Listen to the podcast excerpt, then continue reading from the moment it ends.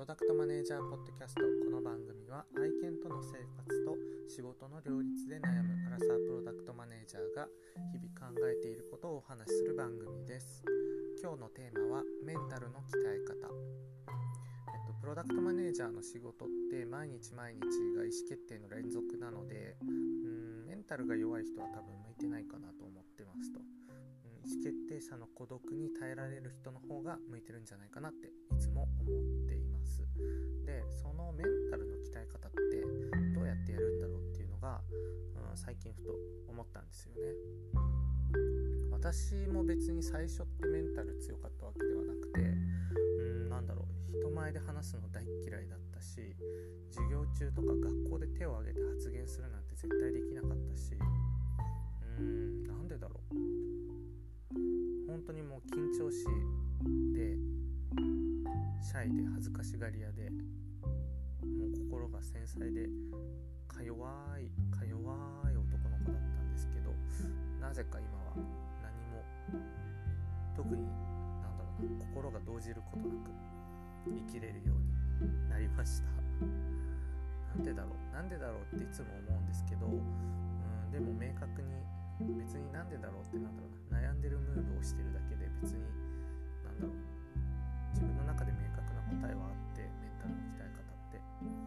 小さな意思決定を積み重ねるんですね。小さな意思決定を積み重ねる。うん。私あの本当に貧乏な家庭で育ったので常に手持ちのお金でどうやって生きていくかっていうことの意思決定を毎日毎日毎日どころかこう1時間ごとにしてたんですね、えっと、どういうことかっていうと例えば大学の学費を自分で払ってたので、えっと、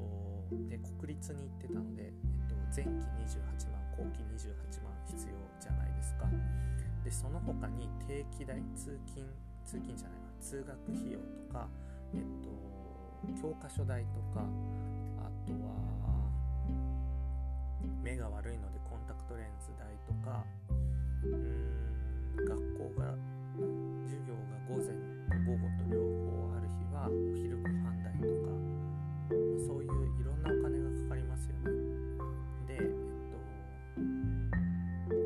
強しないと留年する大学だったので、まあ、勉強する時間も確保しなきゃいけないってなるとこうよくよく考えていくとえっと1週間のうちにバイトできる時間ってあこれしかないよなってなると時給の高いこういうバイトをしなきゃいけない。あでもえっと時給が高いバイトは家から遠かったりするから、うん、家から遠くて時給が高いバイト短時間で稼ぐか家から近くてが、えっと、長い時間働けるところで稼ぐかどっちがいいんだろうって、まあ、まずそこで意思決定が必要ですよね。で稼いだお金をえっと6ヶ月間で28万貯めなきゃいけないから、えっと、毎月5万は貯めなきゃいけない。で5万貯めた上で、えっと、それ以外のお金で通学費用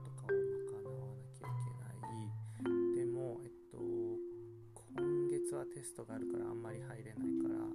多分稼げて6万だから1万でお昼ご飯と通学費用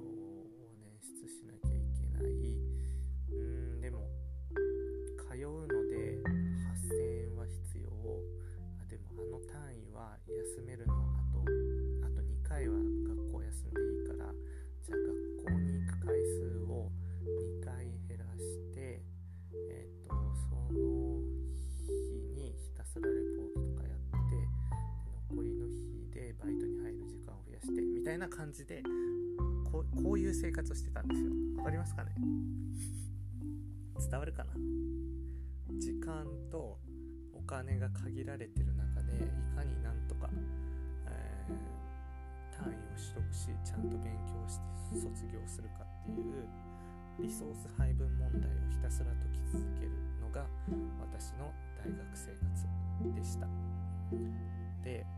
こういう生活してたんであじゃあコンタクト多分もう買うお金多分来月間に合わないからじゃあ、うん、10回ぐらいはメガネで通学しようかなとかあーお金足りないから今日お昼ご飯抜きだなとかいや定期代前回は3ヶ月でちょっと安く買えたけど今回お金ないから1ヶ月分で買おうとかそんなことやってたんでもう常に意思決定の連続なんですよね。もうそれで多分鍛えられた気がします。何かを何かを決定してその結果を受け入れるっていう覚悟がその日々で鍛えられました。あとは多分人間への対応ですよね。意思決定のメンタル。意思決定に対するメンタルの強さの育て方はそういう感じでまあもう育たざるを得ないみたいな感じで育ったんですけどじゃあ人間に対して、うん、人に対してこう緊張してしまうとか恥ずかしがり屋な部分どうやって克服したかっていうとこれは結構意図的に育てていてあの接客の仕事をずっとしてたんですね。仕事アルバイト。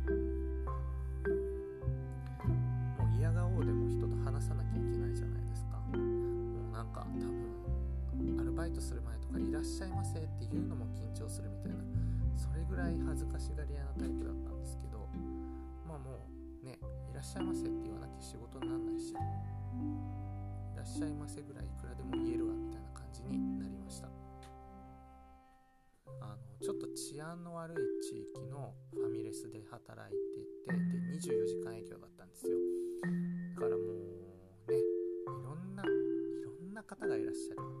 いろんなお客様がいらっしゃる職場でいろんな方のあの接客をさせていただいてはい。まああのもうどんな人が来てもね普通に対応できるようになりました。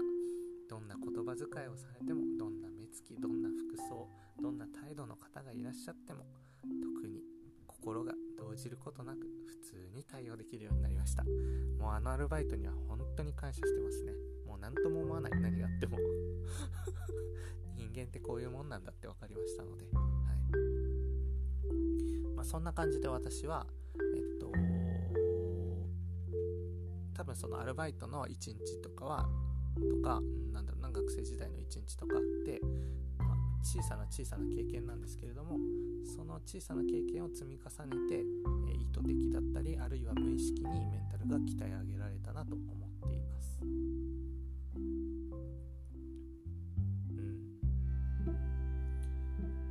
メンタル